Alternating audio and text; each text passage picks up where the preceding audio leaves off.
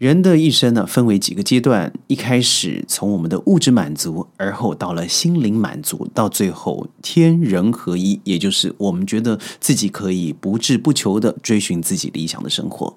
当您第一次想要出国的时候，你想的是哪里？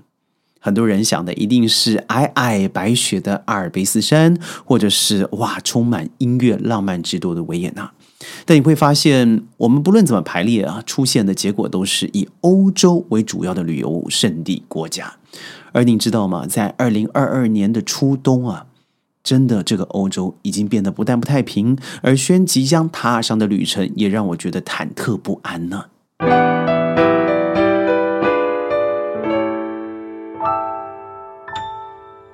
欢迎各位加入今天的宣讲会，我是轩。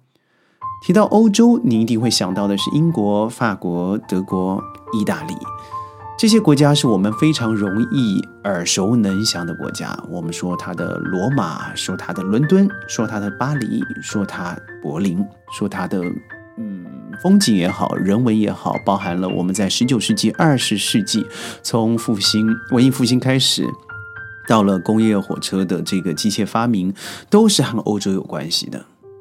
而我认为现在的欧洲啊，有点造成了经济失衡的状况。二十世纪以来的历史证明，一个不稳定的欧洲，它真的会影响到全球跌宕不安。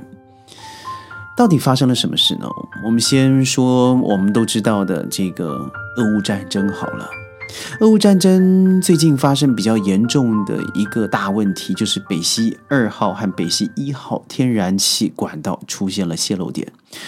这不仅是一时的断气问题哦，而且我认为它影响非常的深远。我们先不要谈谁炸了，它的犯意如何，很多人都说嘛，这一定是大苹果所做。但你要想啊，它立即损害的就是德俄两国通气，而德国对俄国的天然气进口的依赖度高达百分之五十，所以你可以想象的是，整个冬天。民生与工业会因此而重创，更不要说现在的天然气价格啊，早就不断的高攀了，而现在又加上暴涨，今年的冬天欧洲一定会更难熬。所以嘛，中国出口了三百五十万单周的电热毯，为什么呢？因为就是气不够了，无法供暖了。德国。或者是欧洲吧，就必须要用十倍于管道天然气的价格十倍啊，来购买液化天然气。当然，最赚钱的就是大苹果了嘛。美国的钞票数不完，但是欧洲第一大工业国的德国却是非常的受伤。所以，这是欧洲跟美国同样遭遭受四十年来最严重的通膨。我们说到美国是到 CPI 的九点一，然后急刹车往下降了一些，但是。欧洲啊，那真的是不同小区，也是非常严重的。因为俄乌战争造成的能源危机，加速了升息，被认为是特效药，但是对于资产市场一定会造成非常巨大的冲击。金融危机，很多人说二零二三、二零二四啊就在眼前，所以人家都说嘛，二零二三年你要做的事情是什么？就是收紧荷包，银行呢要咬紧银根。但是现在所看到的初冬现象，就是整个欧洲一体化最大的弱点已经被看到了，那就是财政政策是不统一的。多数国家能源又非常的高度依赖俄罗斯，加上后天欧盟又一再纳入经济弱国，比如说我们说欧洲五国，包含了希腊、西班牙、意大利等等等等，而内部分歧不断。旁边的那个敲边鼓的谁？大苹果，他不安好心的，经常见缝插针，图谋不轨。所以这是什么东西呢？这显示整个欧洲追求的自主性，面对强势的大苹果美国与暴虐的这现在我们说的俄国，好了，他是非常无奈而且又无助的。想想看，在这个时候啊，现在英国首相不是才才刚登基吗？说他前前这位真是厉害的 Truss 啊，这个女神 Liz Truss，她一定会被载入史册，但是是坏的那一面。她在位四十四天，已经造成极度的重创。她没有想过现在的能源上花了多少钱？将近十倍到十五倍的费用去付原来不需要花费的钱，而通膨率之高啊，造成经济危危机，那就是英国。为了挽救经济，英国新的首相就是 Truss 卓斯呃卓惠斯，他乱投猛药，他先宣布推动五十年来最大的，真的是最大的减税政策，但。我觉得不用学经济学的人，可能看了以后真的都会掉下下巴。为什么？因为他实在离整个经济的常理太远了，所以对于内与外都受到强烈的质疑和反对。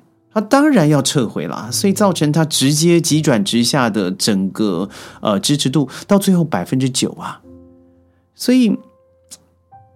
我觉得对时空背景不同，每个人所面临的状况不同，但是我们可以知道现在的状况是极差的。那这个是呃普世价值了吧？没有人会说现在是最好的状况。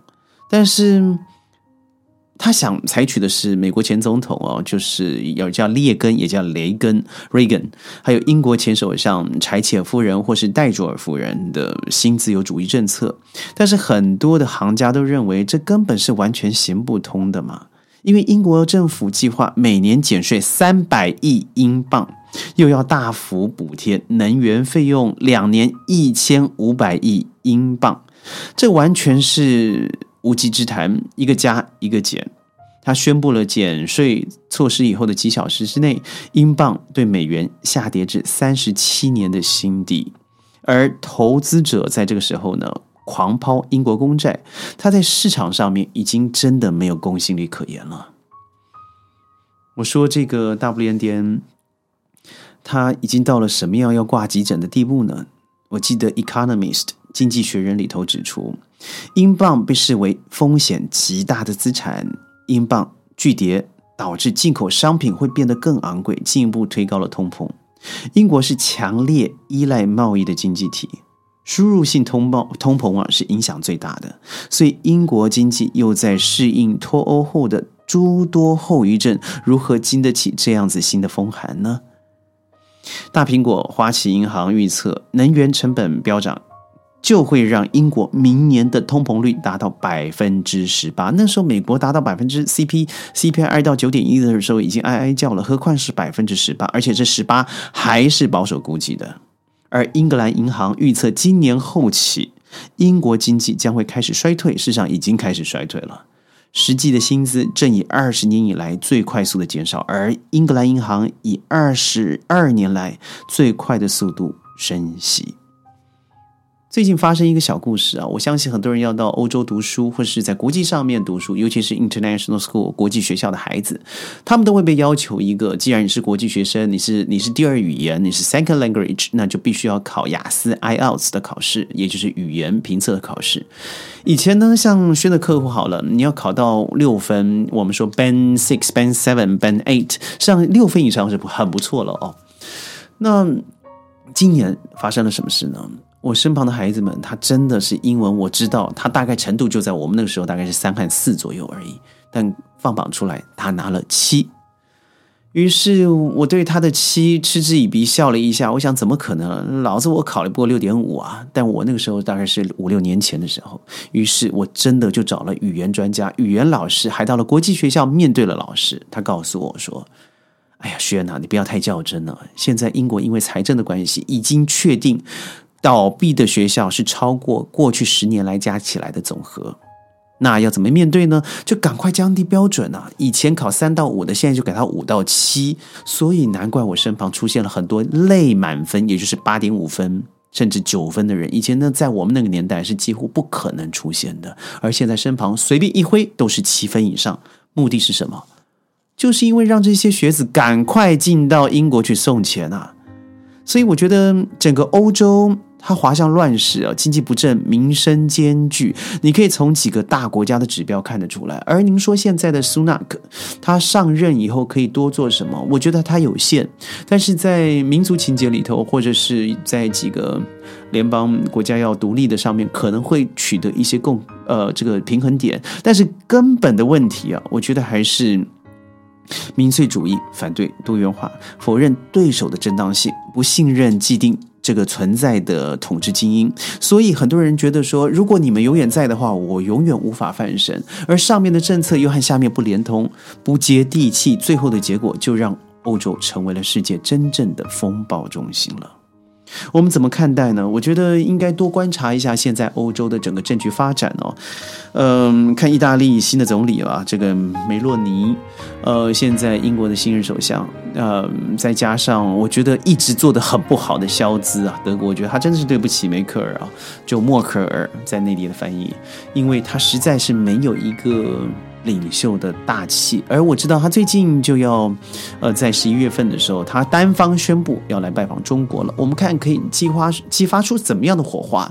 但是一个领导者，他不是只是一个领导，他必须要聆听，他必须要知有所进退，而不是只是为了自己的原则而原则，而放弃了人民他最渴望的，事实上就是好好的生活，让我赚的钱得以其用，就这样而已。我们现在真的应该把一些意识形态放在两边，否则我觉得今年不要说初冬好了，我觉得要过完这个冬天都非常困难。我是宣宣讲会，我们下次云端见，拜拜。